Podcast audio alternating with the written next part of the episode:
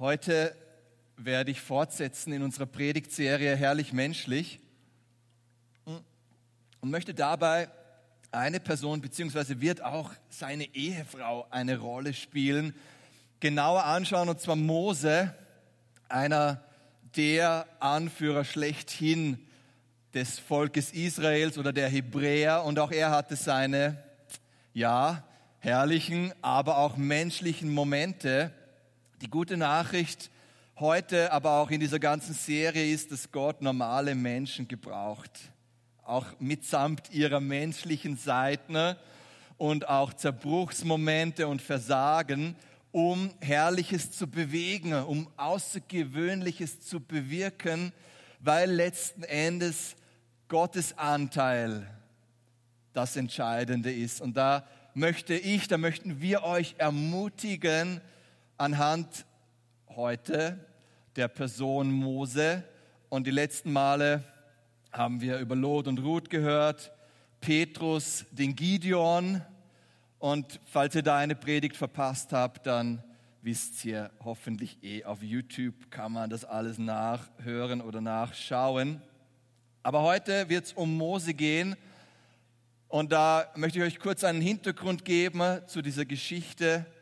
Zum einen, dass hier, bevor Mose auf der Bildfläche auftaucht, wir hier zurückschauen dürfen ganz schnell zu den Stammvätern Israels, dem Abraham, dem Isaac, dem Jakob und dann schließlich auch den Josef. Und Josef ist so eine, so eine Brücke zur Geschichte von Mose, weil damals äh, aufgrund einer Hungersnot, einer Dürre kam es ebenso, dass Jakob und dann letztlich auch Josef. Josef wäre eine eigene Geschichte für sich, ähm, wie Gott auf krummen Linien gerade schreibt und ein sehr ähm, anfangs schmerzhaftes Schicksal wendet und letztlich Josef zu einem der obersten Aufseher in Ägypten macht an der Seite des Pharaos. Aber leider, so kam es halt, äh, wurde Josef bzw. wurden die Hebräer die eben zur damaligen Zeit in Ägypten unter dem Pharao gelebt haben, ähm, wurden sie wieder vergessen. Aber nicht nur vergessen, sie, sie sind stark herangewachsen. Sie haben sich vermehrt, sie waren gesegnet und das hat eine zunehmende Bedrohung für Ägypten oder besser gesagt eigentlich für den Pharao dargestellt. Und so kam er auf die geniale Idee, sie einfach als Sklaven zu nehmen, ja, ähm, sie zu versklaven und auch wirklich 430 Jahre lang ähm, sie in diesem Status zu belassen, bis Gott einen neuen Anführer, ähm, besser gesagt eigentlich einen Befreier, herauserwählen würde. Und das war Mose. Um den geht es heute. Denn sein Auftrag war es, dieses Volk der Hebräer, diese versklavten Hebräer aus der Gefangenschaft herauszuführen. Aber die Geschichte von Mose hätte nicht schwieriger beginnen können. Er hatte eigentlich einen sehr schweren Start und weil der Pharao so verängstigt war auch von diesem starken Wachstum der Hebräer, kam er auf die nächste Idee, nämlich einfach den Hebammen zu sagen, hey, wo auch immer ihr Geburthilfe leistet, werft doch gleich die männlichen Babys der Hebräer in den Nil ähm, oder in einen anderen Fluss, um hier äh, das Wachstum zu unterbinden. Aber die hebräischen Frauen waren so stark, also so schnell auch beim Gebären, dass die Hebammen gar nicht zur Stelle sein konnten, ähm, bis letztlich schon auch die männlichen ähm, Nachkommen auf der Welt waren. Damit hat dann der Pharao sich gedacht, okay, dann müssen halt die Hebräerinnen selbst ihre Babys in den Nil werfen. Ist ziemlich, ähm, ja, ziemlich grausam eigentlich die ganze Geschichte auch. Aber so kam es, dass Mose genau das gleiche Schicksal geblüht hätte. Ich muss sagen hätte, weil bei Gott gibt es kein Schicksal. Bei Gott gibt es eine höhere Bestimmung, eine Berufung auch für dein Leben. Und vielleicht wirst du dich im Laufe dieser Geschichte jetzt auch mit Mose identifizieren können, weil auch du einen schwierigen Start hattest.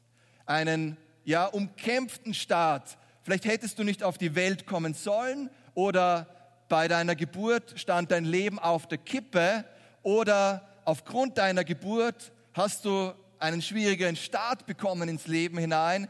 Die gute Nachricht heute Morgen, so wie es Mose schon erleben durfte, ist die, dass es bei Gott kein Schicksal gibt, sondern eine Bestimmung für dein Leben inmitten von jedem Umstand und auch von jeder vielleicht so herausfordernden Ausgangslage.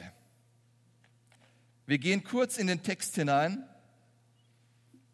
2. Mose, Kapitel 2, wo es eben über Mose, beziehungsweise die Mama von Mose heißt. Sie wurde schwanger und brachte einen Sohn Mose zur Welt. Übrigens, Mose, der Name bedeutet aus dem Wasser gezogen und wir werden gleich sehen, warum. Als sie sah, wie schön der Junge war, hielt sie ihn drei Monate lang versteckt. Länger konnte sie ihn nicht verbergen, deshalb nahm sie ein Kästchen aus Papyrusrohr, dichtete es mit Erdharz. Nun, ich habe kein Kästchen aus Papyrusrohr, aber ich habe ein Körbchen, ähm, um uns das vor Augen zu führen, wie hier Mose dann hineingelegt worden ist. Äh, sie legte ihm das Kind hinein. Dann setzte sie es im Schilf am Nilufer aus. Seine Schwester blieb in der Nähe stehen, um zu sehen, was mit ihm geschehen würde. Da kam die Tochter des Pharao an den Nil, um zu baden. Das ist schon mal eine außergewöhnliche Situation. Ähm, ich weiß nicht, ob es eine sauberere Flussstelle war, aber im Nil zu baden ähm, war jetzt nicht so der idealste Ort eigentlich und irgendwie ein göttlich geführter Moment, denn es geht weiter. Ihre Dienerinnen gingen am Ufer hin und her. Auf einmal sah sie, also die Tochter des Pharaos, das Kästchen, hier unser Körbchen, mitten im Schilf stehen und schickte eine Dienerin hin, um es zu holen. Es geht dann weiter. Als sie es öffnete, fand sie einen weinenden Jungen darin. Mitleidig rief sie, das ist ja eins von den Kindern der Hebräer. Ähm, sagte seine Schwester zur, Pharao, zur Tochter des Pharao, soll ich eine hebräische Frau holen, die das Kind für dich stillen kann? Ja, hole sie. Wie genial hier ähm, kommt sogar ähm, die Familie wieder zusammen, obwohl Mose, Moses scheinbares Schicksal wie folgt ist, nämlich mit ähm, äh, ja, wie, wie Stiefeltern oder ähm, äh, äh, Eltern, die ihn hier adoptieren, Pflegeeltern dort aufzuwachsen. Ähm, ich überspringe da nur Vers 10. Als der Junge größer geworden war, übergab sie ihn der Tochter des Pharao, die ihn als ihren Sohn annahm. Sie nannte ihn Mose und sagte, ich habe ihn ja aus dem Wasser gezogen. Und das ist ein ziemlich herrlicher Moment im Leben von Mose und zeitgleich kann man sich vorstellen, dass da, wo er heranwuchs, doch immer wieder die Identitätsfrage kam, weil er dann doch auch wusste, er ist eigentlich ein Hebräer und seine Brüder und Schwestern, sein Volk war versklavt und musste auch eine zunehmende Unterdrückung erleben. Ähm, und er musste schon auch ganz schön hin und her gerissen gewesen sein, was ihn dann letztlich auch später zu einem Moment hinführt, wo er sein Recht selbst in die Hand nimmt und eigentlich vorschnell dabei ist, den Auftrag Gottes, der eigentlich erst später so richtig kommen würde, in die Hand zu nehmen. Also er muss schon irgendwo gespürt haben, da ist eine Bestimmung auf meinem Leben drauf, aber er äh, nimmt diese Bestimmung dann selbst in die Hand. Das macht er im Alter von 40 Jahren, zumindest haben wir das als eine Referenz. Da lesen wir äh, ab Vers 11, auch wieder im äh, 2. Mose Kapitel 2 wo es heißt, als Mose erwachsen war, ging er einmal zu seinen Brüdern hinaus und schaute ihnen bei ihren Lastarbeiten zu. Da wurde er Zeuge, wie ein ägyptischer Mann einen von seinen Stammesbrüdern misshandelte. Er hat dann ganz geschickt nach links und rechts geschaut, das lesen wir im nächsten Vers. Ähm, und als er sah, dass dann eben niemand in der Nähe war, erschlug er diesen äh, Aufseher oder Ägypter, diesen Sklaventreiber hier, und verscharrte ihn im Sand Oh, dear Mose. Das ist, würde ich meinen, ein ziemlich menschlicher Moment. Er nimmt die Justiz, das Recht sich selbst in die Hand und ermordet jemanden. Das ist eigentlich krass. Ähm, und wir fragen uns, was waren deine Motive, lieber Mose? Was hat dich da zu bewegt, so deinem Volk zum Recht zu verhelfen. Und interessanterweise finden wir später, also eigentlich in Apostelgeschichte, das zum Neuen Testament gehört, in der Predigt von Stephanus Hinweise darauf, was denn da im Mose ähm, vor sich so abgespielt hab, haben muss. Da heißt es in Apostelgeschichte 7, Vers 23, mit 40 Jahren fasste er den Entschluss, sich nach seinen Brüdern und Schwestern, den Israeliten, umzusehen. Als er einmal sah, wie einer von ihnen ohne Grund misshandelt wurde, griff er ein, er rächte den Unterdrückten und er schlug den Ägypter. Mose dachte, er dachte, seine Landsleute würden verstehen, dass Gott sie durch ihn retten wollte. Aber irgendwie hat er da falsch gedacht. Ähm, aber sie verstanden es nicht. Also sie verstanden ihn nicht. Sie verstanden nicht, dass er scheinbar Moses sich als die zentrale Person in dieser Rettungsaktion ähm, gesehen hat. Sie verstanden nicht, dass doch Gott durch Mose sein Volk ähm, scheinbar einer nach dem anderen, also so ein Ägypter nach dem anderen befreien würde.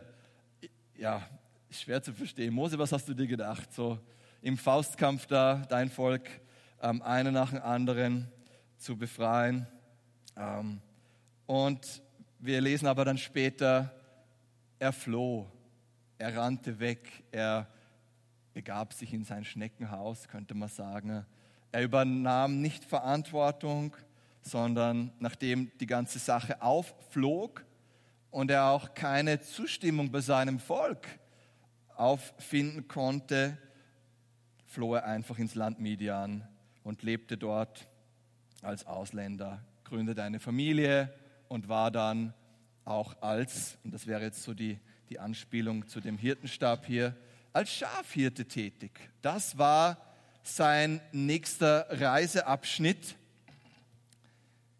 und zeitgleich aber nicht der Ort, wo Gott ihn haben wollte. Und es scheint aber so, als hätte Gott 40 Jahre gebraucht. Also Mose war dann noch einmal 40 Jahre wie in so ein, ich würde nicht sagen, dass er sich im Kreis gedreht hat, aber nicht dort, wo er eigentlich gebraucht worden wäre. Und es scheint so, als bräuchte wiederum Gott 40 Jahre, um irgendwie den Stolz aus Mose zu bekommen. Ähm, oder dass Mose 40 Jahre braucht, um seine Selbstzentriertheit hinter sich zu lassen. Aber um dich zu trösten, Jemand hat mal gesagt, natürlich gebraucht Gott Menschen, die Makel haben. Es gibt ja gar keine andere Art von Menschen, auf die er, ähm, die er ansprechen könnte. Und so taucht Gott auf. Er taucht in oder in Form eines brennenden Busches auf. Und dort fängt er an, mit Mose ins Gespräch zu kommen. Nun, wir werden gleich sehen, es blieb nicht bei einem Gespräch, es wurde schnell zu einer Diskussion. Einer Diskussion zwischen Gott und Mose, denn Gott war dabei, Mose den Auftrag, seine spezielle Mission auszulegen. Und dann geht's los, ihr Lieben. Und vielleicht hast du dich selber auch schon mal so im Gespräch mit Gott ertappt. Ausrede um Ausrede, um Ausrede, um Ausrede, um Ausrede. Ähm, wollt ihr wissen, was die erste Ausrede ist? Ja? Wirklich? Nur leise Zustimmung.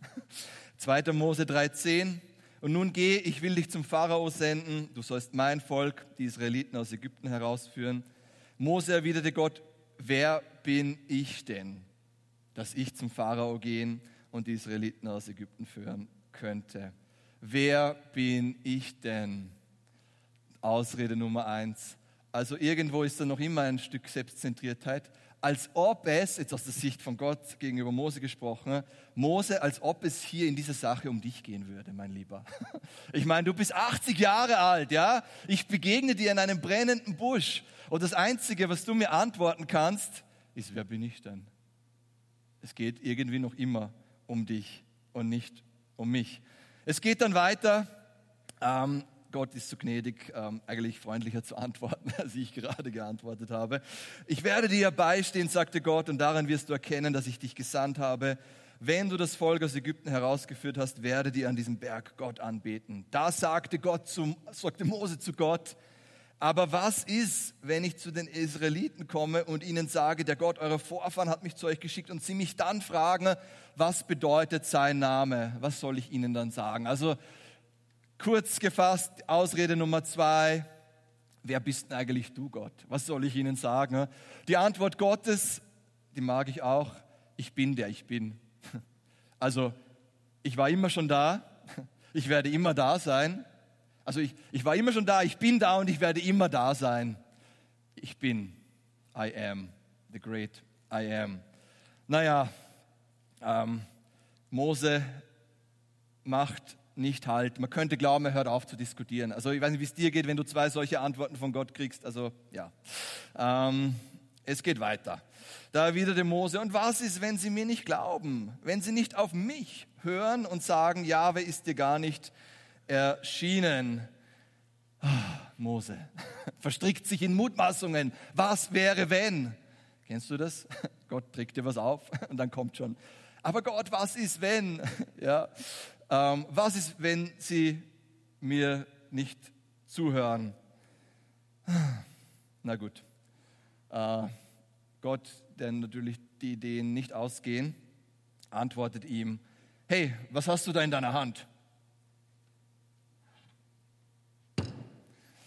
fragte Jahwe ihn. Ein Stab, erwiderte Mose. Sehr gut beobachtet Mose. Wirf ihn auf die Erde. Also ich werfe den jetzt nicht, aber ich lege ihn auf die Erde. Und zack, wird eine Schlange draus. Der Mose ziemlich surprised. Ähm, was macht er? Er flüchtet. Also er läuft wieder weg, irgendwo, ähm, ja, wieder ein ziemlich menschlicher Moment. Aber Gott bleibt dran. Pack die Schlange beim Schwanz. Also eigentlich dann wahrscheinlich hier und dann wird wieder ein Stab daraus. Also ich meine, das ist ein ziemlich cooler Trick, oder? Also wenn Gott mir so einen coolen Trick anvertraut, würde ich, glaube ich, aufhören zu diskutieren. Seid ihr bei mir? Okay. Man könnte glauben, dass Mose aufhört zu diskutieren. Aber dem ist nicht so. 2. Mose 4,10. Doch Mose erwiderte Jahwe, ach Herr, ich bin kein Redner ich konnte das noch nie. Und doch seit du mir, seit du mit mir, deinem Sklaven, sprichst, ist es nicht besser geworden. Ich bin schwerfällig und unbeholfen, wenn ich reden soll.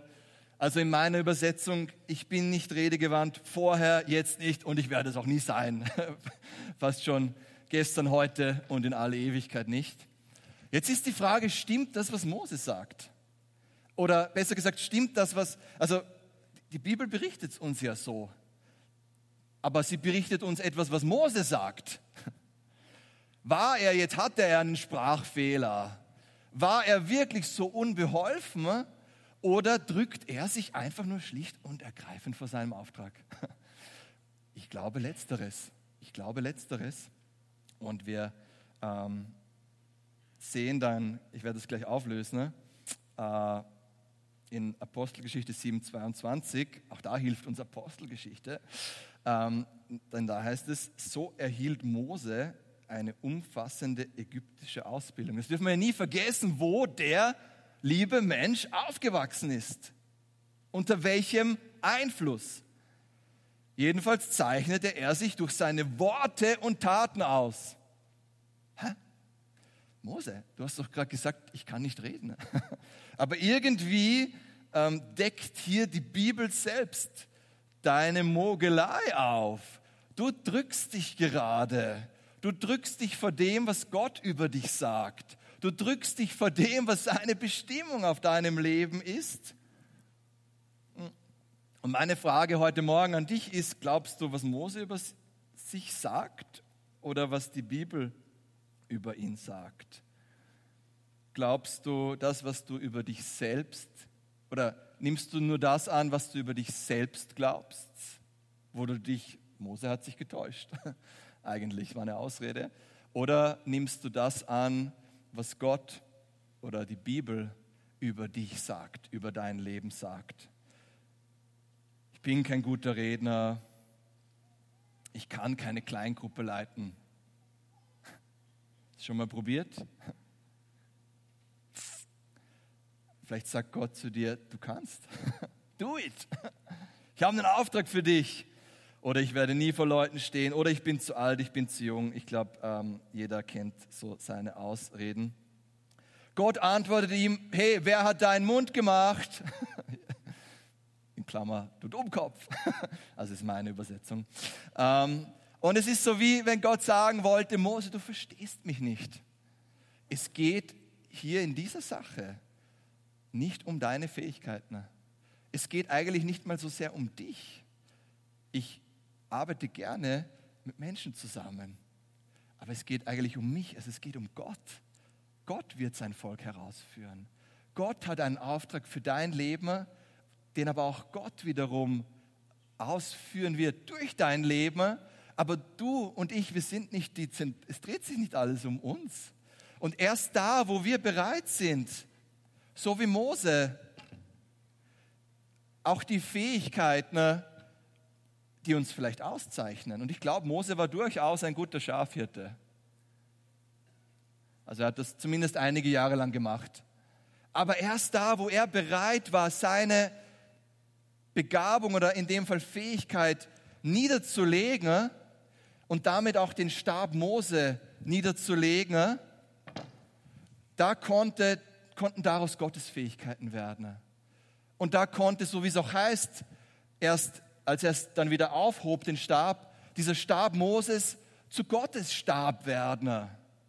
Weil am Ende des Tages würde Gott es sein, der sein Volk durch diesen herrlich menschlichen Mose in die Freiheit hinausführen wird. Wo musst du deine Fähigkeiten, wo du dir gerne auch oder andere dir auf die Schulter klopfen, mal bewusst niederlegen und sagen, hey Gott, auch trotz meiner Fähigkeiten wird dieses Wunder nicht kommen, weil es ein Wunder, das es braucht. Und die gute Nachricht ist, Gott ist sehr gut darin, Wunder zu tun. Das ist so sein, wirklich, wirklich sein Bereich. Na gut, ich springe ein bisschen. Ähm, es scheint so, als würde Gott äh, äh Mose aufhören zu diskutieren, ähm, aber es geht dann noch weiter in ein äh, großes Finale, nämlich Mose antwortet auf diese Aussage von Gott, hey, Mose, wer hat deinen Mund gemacht? Ja, ähm, mit, okay, bitte schick doch lieber einen anderen. Das ist so die finale Antwort von Mose. Gott, ähm, wer bin ich? Ich werde dir beistehen. Gottes Antwort. Wer bist du? Ich bin. Wieder eine Antwort von Gott. Was, wenn sie nicht zuhören? Hey, ich gebe dir einen Wunderstab. Dann geht's weiter. Ähm, ich kann nicht reden. Ich werde dir meine Worte in den Mund legen. Okay, bitte such dir einen anderen. Also, ah, lieber Mose, zwei kostbare Kapitel meiner Bibel sind mit Diskussion be, be, ähm, ja, belegt. Warum, warum diese Sache? Ich meine, kannst du dich reinspüren in, diesen, oh, in diese Diskussion? Aber am Ende ähm, bricht er auf, bricht Mose auf. Gott gibt ihm einen Auftrag, geh nach Ägypten. Er gibt ihm einen Dienst und auch ein Tool seines Dienstes, ein, eben, ja, eigentlich ein Wunderstab. Äh, er gibt ihm ja, die, noch weitere Zeichen und Wunder, die er wirken würde auch eine Botschaft. Und es scheint so, als wäre Mose nun endlich bereit zu gehen.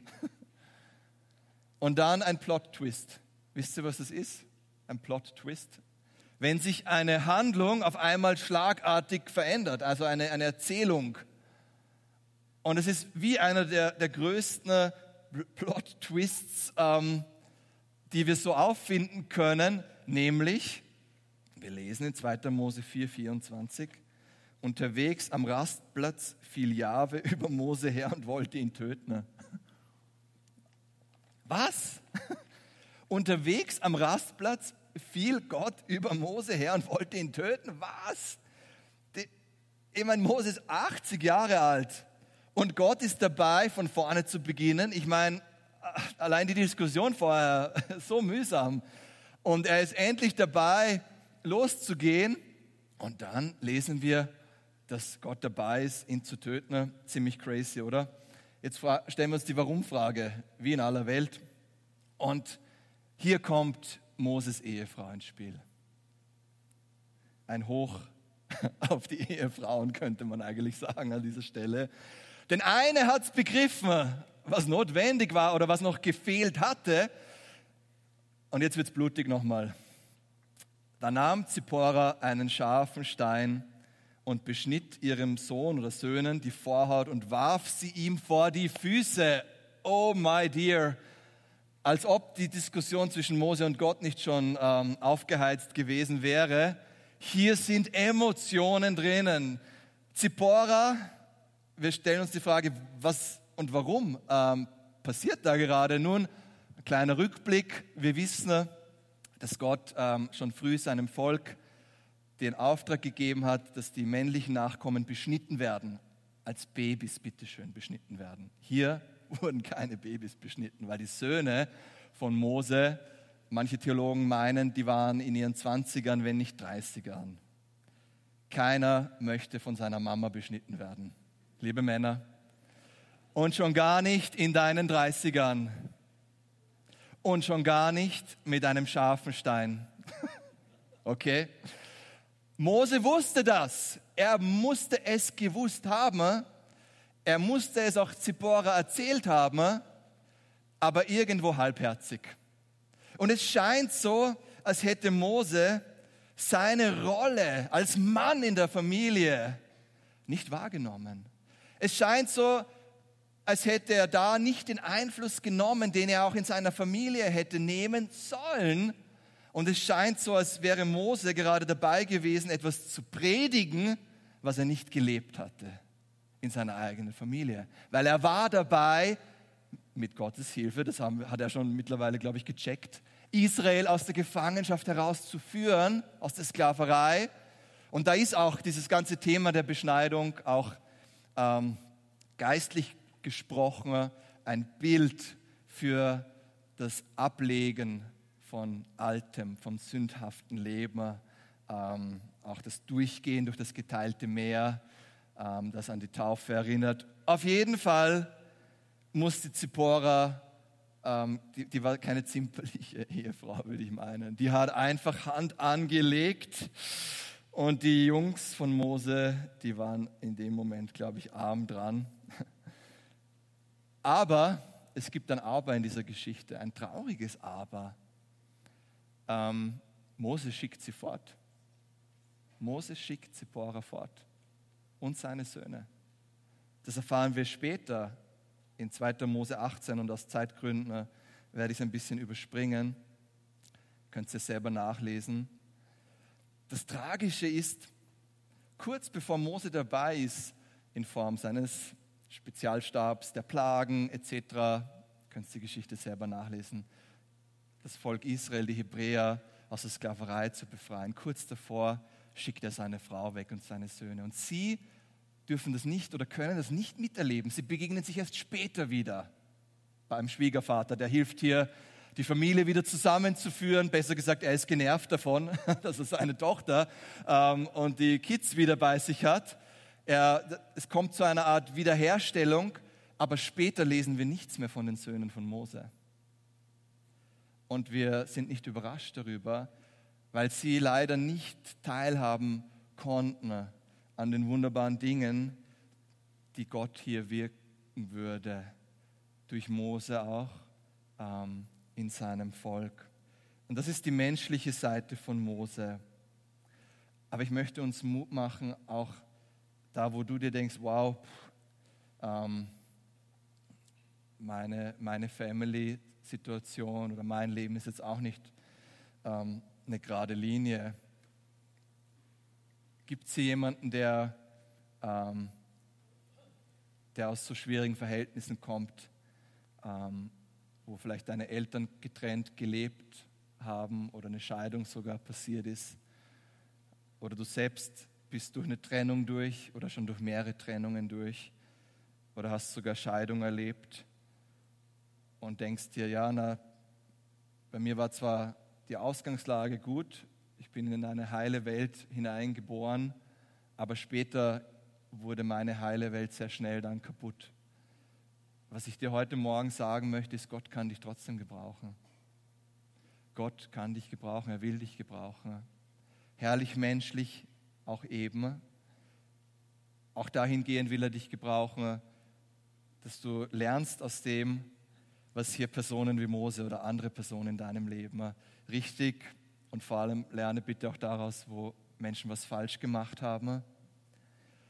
Aber ich möchte die Predigt dort beenden, wo ich ein Stück weit auch ähm, begonnen habe, nämlich begonnen hat das Leben von Mose in einem Körbchen. Später kam es dann zu einem Hirtenberuf, könnte man sagen. Und ich weiß nicht, wie, wie, wo du stehst, wie dein Leben begonnen hat, wie die Ausgangslage deines Lebens war. Ähm, bei Gott gibt es kein Schicksal. Bei Gott gibt es kein Schicksal. Vielleicht hast du selbst deine Eltern nicht kennenlernen können, bist mit äh, Zieheltern aufgewachsen und da ist wie ein, ein Vakuum in deinem Herzen, ein Identitätsvakuum.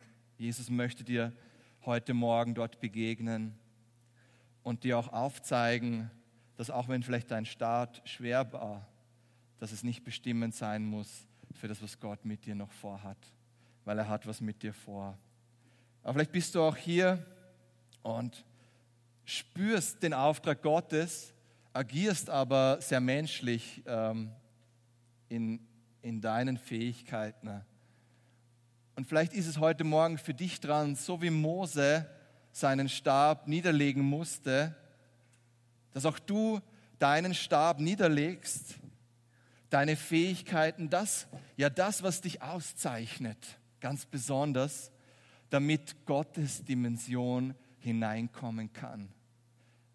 Weil er hat einen wunderbaren Plan für dein Leben. Er hat einen wunderbaren Auftrag und er möchte dich gebrauchen, um Menschen in die Freiheit zu führen.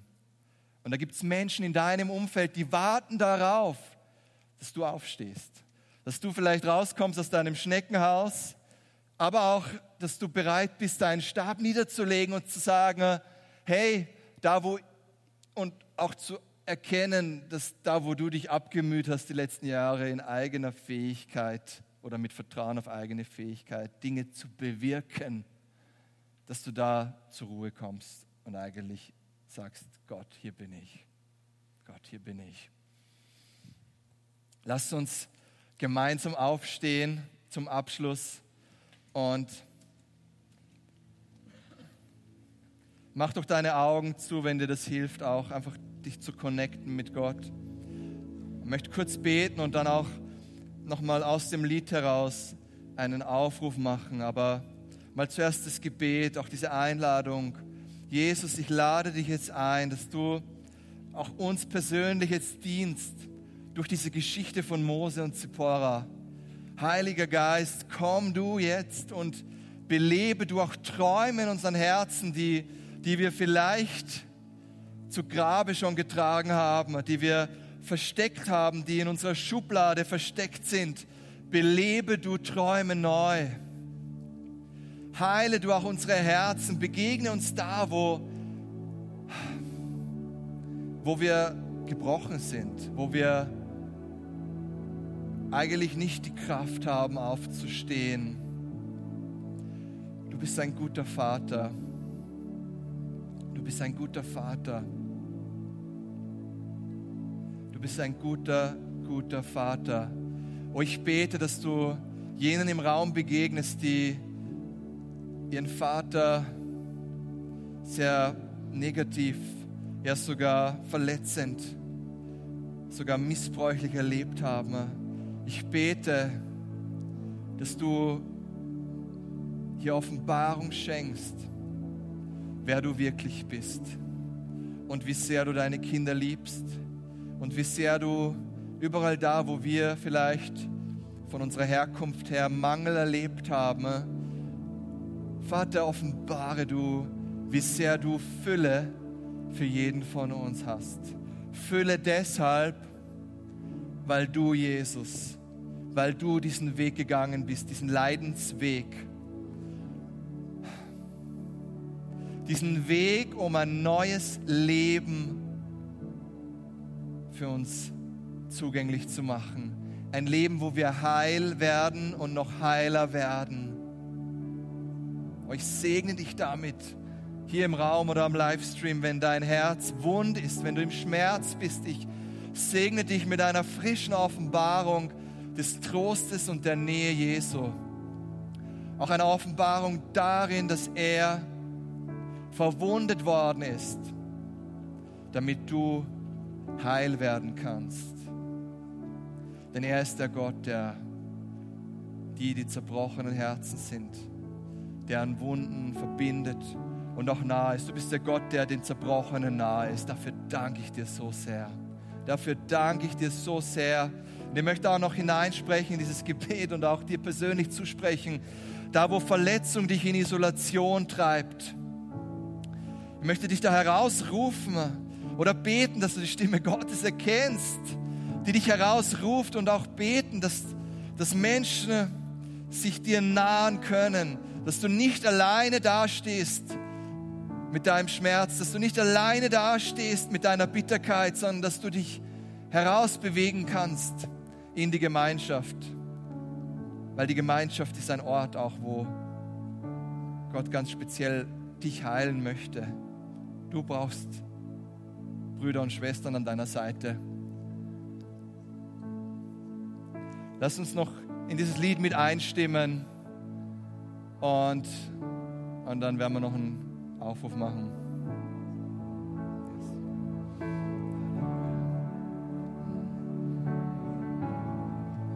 Du sahst mich längst, als ich noch nicht war. In deinem Buch stand schon jeder Tag. Niemand sonst kennt mich so wie du.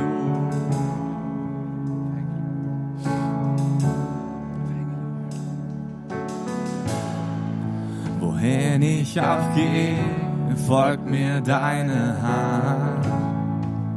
Du bist nicht fern, du bist immer nah. Du findest mich, egal wie weit ich lag. Du bist ein Gott, der mich sieht. Hast deine Augen stets auf mich gerichtet.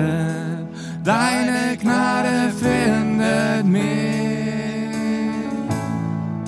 und richtet meinen Blick auf dich, den Retter.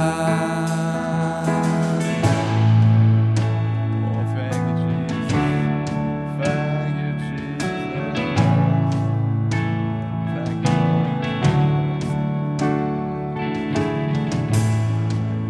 Ich seh dich an, nur ein Augenblick.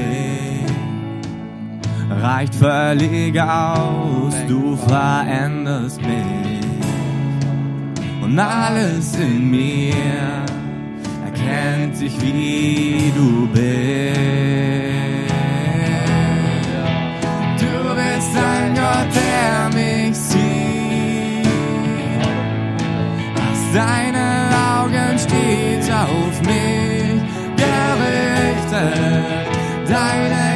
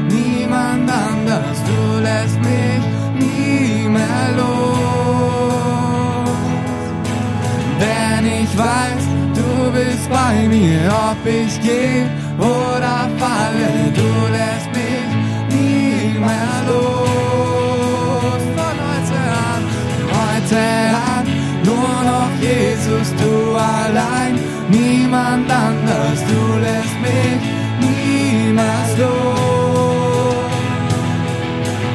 Denn ich weiß, du bist bei mir, ob ich gehe oder falle, du lässt mich niemals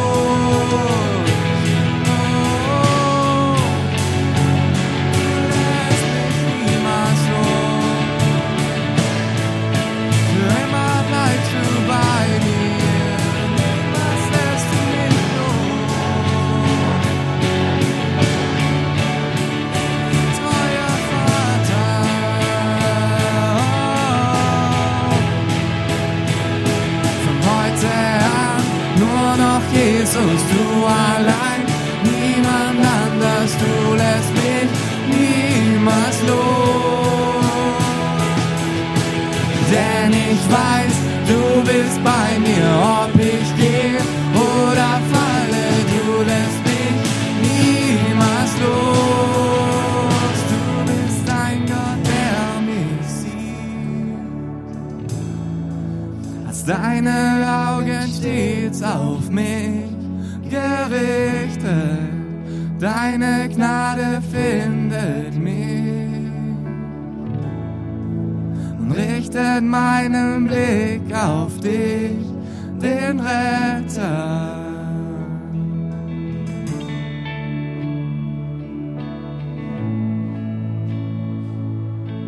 einen Aufruf machen noch, ähm, wo, wo ich dich herausfordern möchte. Ich hatte so den Eindruck, hier sind Menschen im Raum, du hast deinen Stab niedergelegt, aber du hast ihn nicht wieder hochgehoben. Also du hast ihn irgendwo liegen gelassen. Und damit auch deinen Auftrag, deinen Dienst, das, was Gott in dich hineingelegt hat.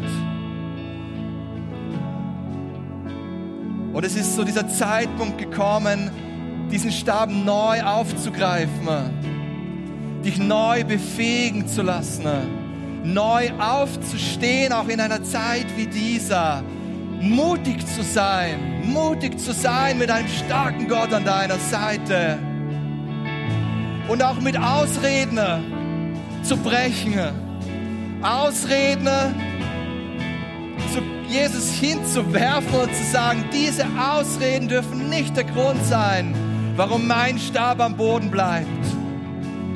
Mach dich auf und werde Licht. Mach dich auf und werde Licht. Und ich empfinde das auch so als einen Moment hinein in unsere Wunderwerk-Familie, wo wir heute den Wunderwerk Plus Raum angekündigt haben, dass er eröffnet wird, mit Leben gefüllt wird und zeitgleich diese verrückten Zeiten, diese ja wirklich herausfordernden Zeiten. Aber gerade da, gerade da sind wir als Wunderwerk aufgefordert, ein Rettungsschiff zu sein. Ein Rettungsschiff zu sein, auch mit allen Mann und allen Frauen an Bord.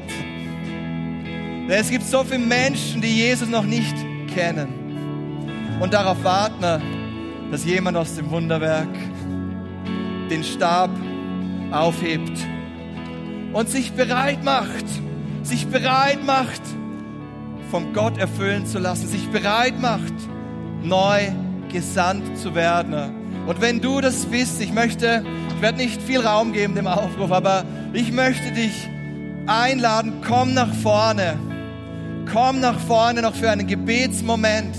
Wenn du in deinem Herzen spürst, ich habe den Stab niedergelegt, aber ihn nicht mehr aufgehoben. Ich lebe nicht in dem drinnen, was eigentlich mein Auftrag ist. Und du möchtest dich neu committen, du möchtest dich neu senden lassen.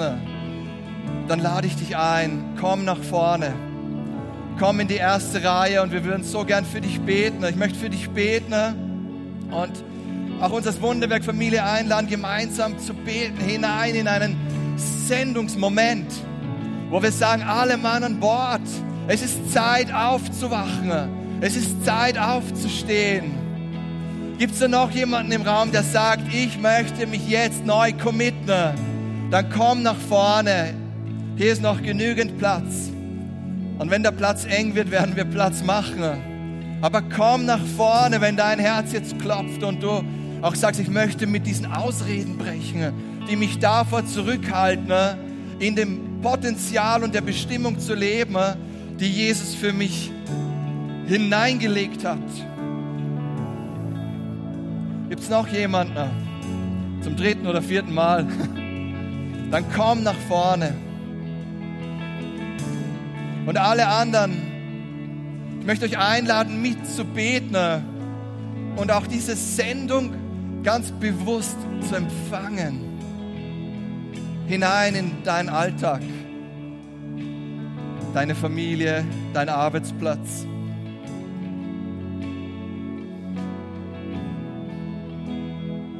Jesus, lass uns hier wirklich im Gebet mit einstimmen. Jesus, wir kommen vor deinen Thron. Und wir sagen, es tut uns leid, es tut mir leid, wo ich meinen Stab niedergelegt habe und ihn dann nicht mehr aufgehoben habe.